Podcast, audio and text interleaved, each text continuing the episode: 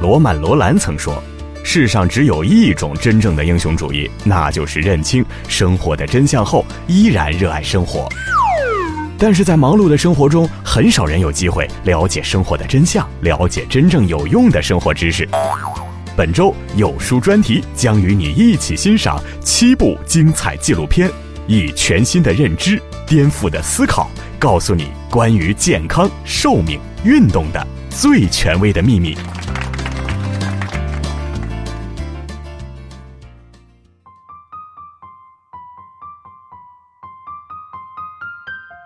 在《追眠记》里有一句话：“中国人从未像现在这样困。”人们睡眼朦胧地去挤早高峰的地铁，在漫长的途中哈气连天，在午后的办公桌前喝着咖啡续命。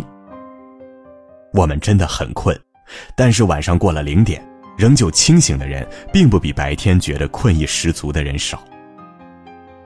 晚上睡不着，白天起不了。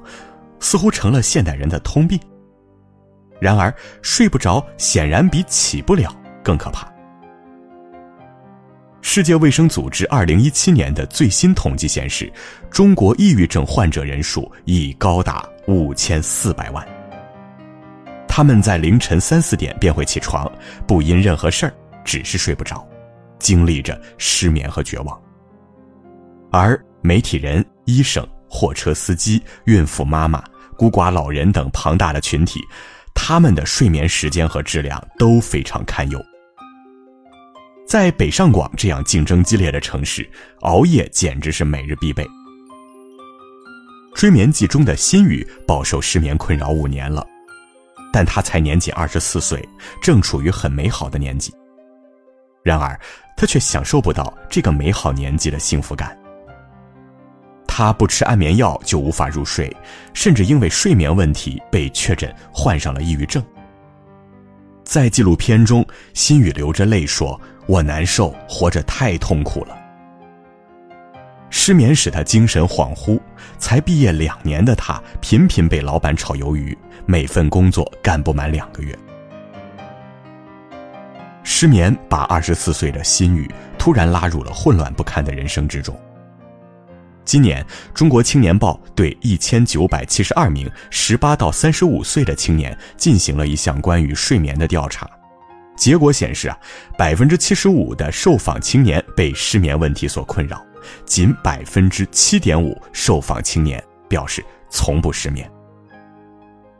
失眠或者是睡不好，牺牲掉的，绝不只是我们的时间，还有我们的人生。在去年的一次网络直播中，林依晨绑着一个丸子头，看起来啊就像是二十岁出头的小女生。怎么都想不到，她已经三十五岁了。而且在直播过程中，林依晨大胆的紧贴镜头，网友大呼：“皮肤太好了吧！”而面对网友讨要助龄秘籍，她分享道：“一定要睡饱睡好。”在没有工作的时候，他坚持晚上九十点睡觉，早晨五六点起床。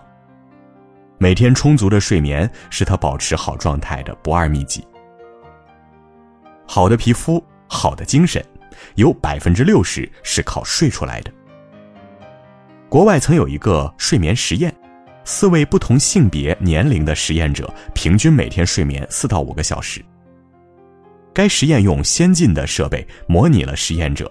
如果长期缺乏睡眠将会导致的模样。结果显示，因为长期缺乏睡眠，每个实验者都神色苍老的，简直不像同一个人。现年六十九岁的村上春树神采奕奕地说：“睡眠是宿命般被编入人这一系统程序中的行为，谁都不能避免。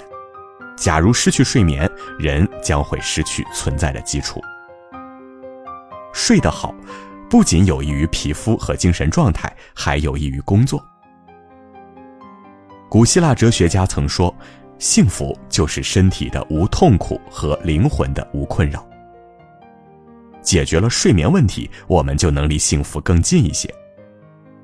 BBC 的纪录片《睡眠时律》讲述了研究人员对失眠患者及失眠障碍志愿者进行了系列实验。通过这个纪录片，我们发现了很多关于睡眠的事儿。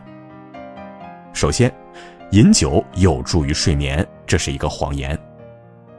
酒精确实会让人很快入睡，但是进入快速眼动睡眠所花的时间比正常要长。更关键的是，在下半夜清醒的次数会增多。如果饮酒入睡，第二天早上起床，你并不觉得自己得到了良好的休息，反而感觉十分疲惫。然后，食物对睡眠的影响很大。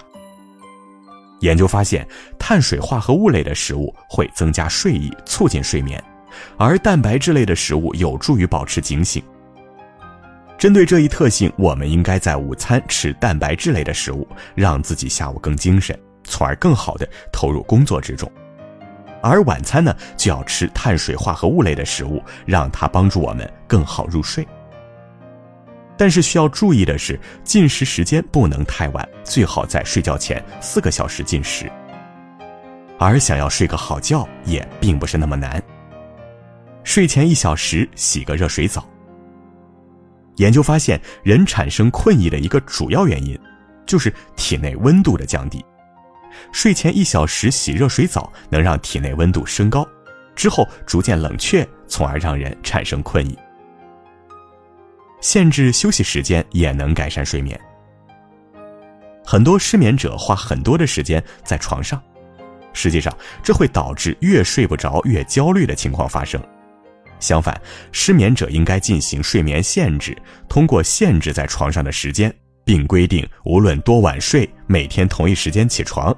这种方法会让睡眠更有规律、更有质量。增加打盹次数，拯救你的睡眠不足。有的人因为工作原因无法保证足量的睡眠时间，这种情况就需要增加打盹的次数。理想的打盹时间是三十分钟，最佳的打盹时间是下午的两点到五点之间。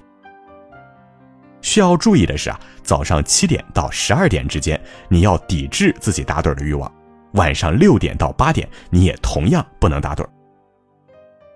放松肌肉，减轻压力。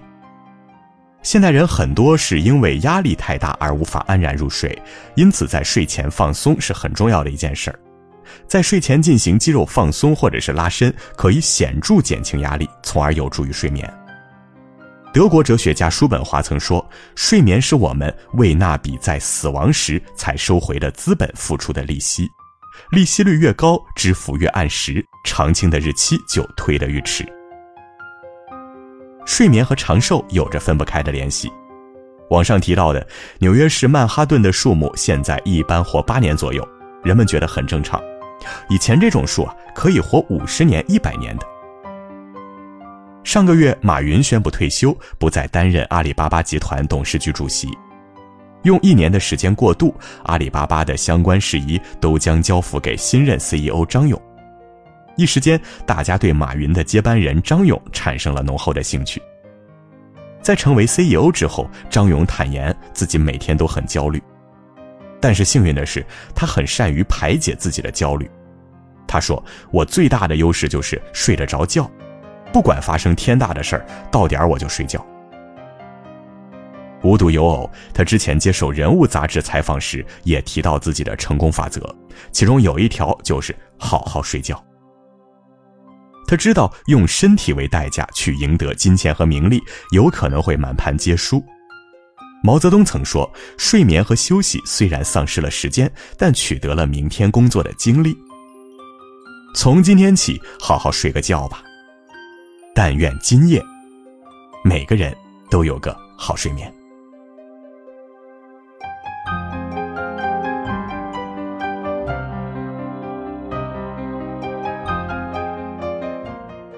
好了，今天的专题就到这里。看完文章，有没有感受到震撼呢？有没有学习到新知识呢？欢迎大家在文末留言，告诉我你的思考。让我们期待明天的专题，有书君每天陪伴你。喜欢文章的朋友，别忘了在文末点个赞。